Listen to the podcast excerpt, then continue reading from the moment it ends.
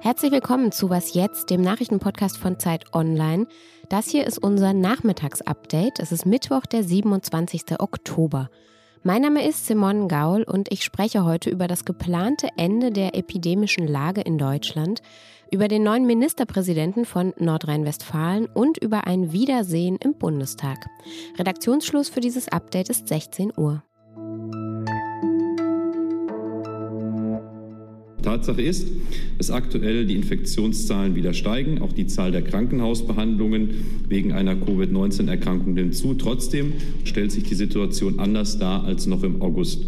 Denn wir haben einen immer noch weiter wachsenden Teil von vollständig geimpften Menschen in Deutschland. Eine ernste Gefahr für die öffentliche Gesundheit in der gesamten Bundesrepublik, die nach dem Infektionsschutzgesetz Voraussetzung für die Feststellung der epidemischen Lage nationaler Tragweite ist, besteht aus unserer Sicht jedenfalls nicht fort. Das sagte der stellvertretende Fraktionsvorsitzende der SPD, Dirk Wiese, bei einer Pressekonferenz heute Vormittag. Diese epidemische Lage hatte der Bundestag im März 2020 zu Beginn der Pandemie ausgerufen und anschließend verlängert. Und sie ist die rechtliche Grundlage für eben viele Corona-Maßnahmen. Und weil diese Notlage am 25. November ausläuft und die Ampelparteien die Gefahr nicht mehr sehen, sehen sie auch keine Grundlage mehr für diese epidemische Lage. Deshalb wollen sie sie nicht weiter verlängern, sondern auslaufen lassen. Der 25. November, das sage ich auch, wird aber kein Freedom Day sein. Wir wollen verantwortungsvoll durch den Herbst und den Winter gehen, damit wir Covid-19 im Frühling hinter uns haben. Verantwortungsvoll durch den Herbst und Winter. Ja, was genau heißt das? Katrin Göring-Eckardt, die Fraktionsvorsitzende der Grünen, sagte: Wir legen den Bundesländern den Instrumentenkasten auf den Tisch, sodass sie je nach Infektionsgeschehen auch, auch handeln können. Konkret soll das bedeuten, die drei Parteien planen eine bis zum 20. März geltende Übergangsregelung. Das soll dann ermöglichen, dass die bisherigen Corona-Maßnahmen teilweise beibehalten werden können. Zum Beispiel Maskenpflicht, 2G- oder 3G-Regeln, aber eben auch Abstandsgebote. Was es nicht mehr geben soll, ist ein Lockdown oder Schulschließungen. Ja, aber was sagt die Wissenschaft jetzt zu diesen politischen Plänen? Das frage ich meine Kollegin Corinna Schöps aus dem Wissensressort. Hallo Corinna. Hallo Simon. Die Infektionszahlen steigen ja gerade wieder, aber trotzdem besteht laut SPD, Grünen und FDP keine allgemeine Gefährdung mehr. Stimmt das denn? Also die Intensivmedizinerinnen und Klinikärztinnen und Wissenschaftlerinnen und Wissenschaftler, mit denen ich in den letzten Wochen gesprochen habe, die sehen das vollkommen anders und zwar ziemlich durch die Bank weg. Wir wissen noch nicht genau, wie sich das Infektionsgeschehen entwickeln wird. Und es lässt sich dieses Mal auch noch schlechter prognostizieren als sonst. Aber es gehen eigentlich alle in der Medizin davon aus. Und die Fallzahlen und die Klinikbelegungszahlen sprechen auch dafür, dass uns nochmal ein harter Corona-Winter bevorsteht. Und zwar, weil die Impfquote nicht so gut ist. Und paradoxerweise haben ja sowohl Jens Spahn als auch jetzt die womöglich künftigen Ampelkoalitionäre sich auf die gute Impfquote bezogen, um die epidemische Lage auslaufen zu lassen. Und das ist aber faktisch gar nicht nachvollziehbar, weil es gibt immer noch sehr viele ungeimpfte. Der Antikörperschutz lässt nach, bei, vor allem bei den Älteren und viele sind noch nicht geboostert. Was würdest du sagen, ist denn dann so ein doch eher ja positives Signal überhaupt angebracht? Mm, das sehe ich nicht so. Ich halte das für ziemlich kontraproduktiv und da bin ich mir auch einig mit vielen Fachleuten in Medizin und Wissenschaft. Ich halte das für ein psychologisch gefährliches Signal, weil es suggeriert, dass eigentlich alles schon unter Kontrolle sei. Ähm, die Pandemie ist aber nach wie vor noch sehr dynamisch, auch wenn wir natürlich jetzt gute Impfstoffe haben und manches besser ist als vor einem Jahr. Aber ich glaube, dass man die Menschen in, in falscher Sicherheit wiegt, wenn man jetzt suggeriert, äh, man kann die Zügel locker lassen. Und man sieht in England, äh, was dabei rauskommt. Da steigen die Zahlen jetzt gerade ganz dramatisch. Und meine Sorge ist, dass äh, wir zum einen auf diese Weise wieder mehr Politikfrust bekommen und dass es eben auch noch mal einmal mehr sehr eng werden könnte im Gesundheitssystem und in den Kliniken. Und all das finde ich äh, müsste man den Bürgerinnen jetzt sagen, wird aber nicht. Was könnte man stattdessen tun? Die epidemische Lage einfach nochmal verlängern? Ähm, auf jeden Fall wäre es sinnvoll, eine vernünftige bundeseinheitliche Regelung ähm, zu treffen. Das haben sich die Länder auch gewünscht. Und dem sind aber jetzt die äh, Koalitionäre, die potenziell nicht nachgekommen. Ähm, das, äh, die delegieren jetzt doch wieder relativ, die geben einen sehr groben Fahrplan vor und delegieren doch jetzt wieder relativ viel an die Länder. Danke, Corinna. Sehr gerne, Simon.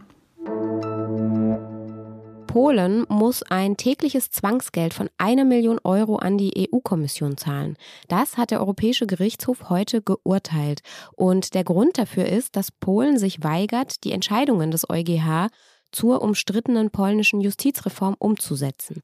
Polen hatte eine Disziplinarkammer zur Bestrafung von Richtern und Richterinnen eingeführt und diese Kammer kann eben jede Richterin oder auch jeden Staatsanwalt einfach entlassen. Kritikerinnen und Kritiker sagen, dass eben diese Kammer ja eigentlich nur dafür da sei, die jeweiligen Personen abzustrafen, wenn sie unliebsame Entscheidungen gefällt haben. Das wiederum ist aber nach EuGH-Entscheidungen eben nicht mit den EU-Regeln zur Unabhängigkeit und Unparteilichkeit der Justiz vereinbar. Die EU-Kommission hatte deshalb das Zwangsgeld gegen Polen am 9. September beantragt. Und sobald Polen die Forderungen des EuGH umsetzt, muss es auch kein Zwangsgeld mehr bezahlen.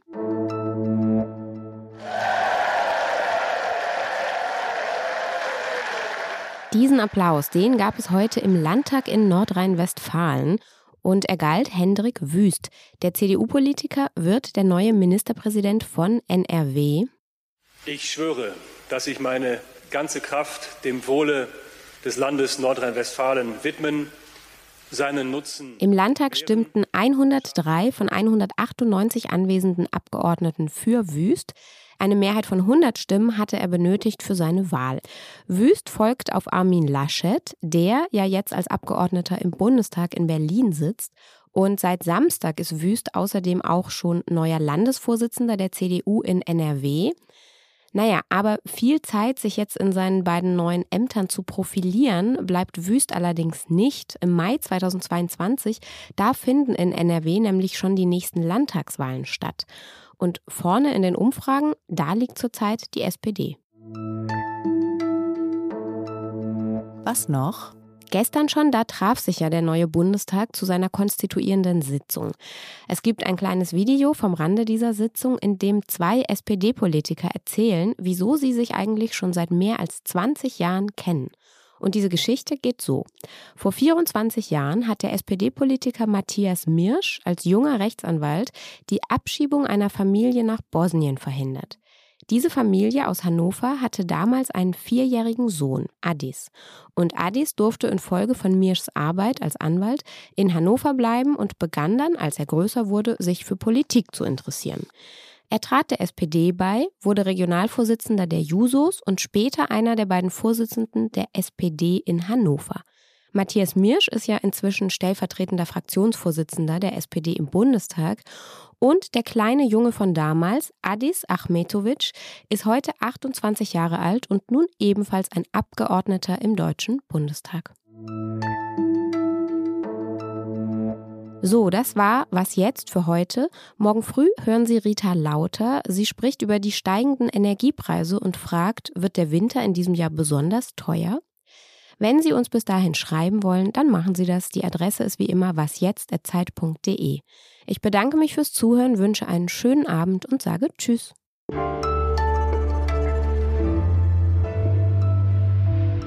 Großen Applaus gab es heute in NRW übrigens auch für ein kleines Baby. Danken möchte ich an dieser Stelle auch unserer Tochter Philippa. Sie ist eines von, ist eines von rund 170.000 Kindern, die in diesem Jahr in Nordrhein-Westfalen geboren werden und hat meinen Blick auf diese Welt noch einmal total verändert.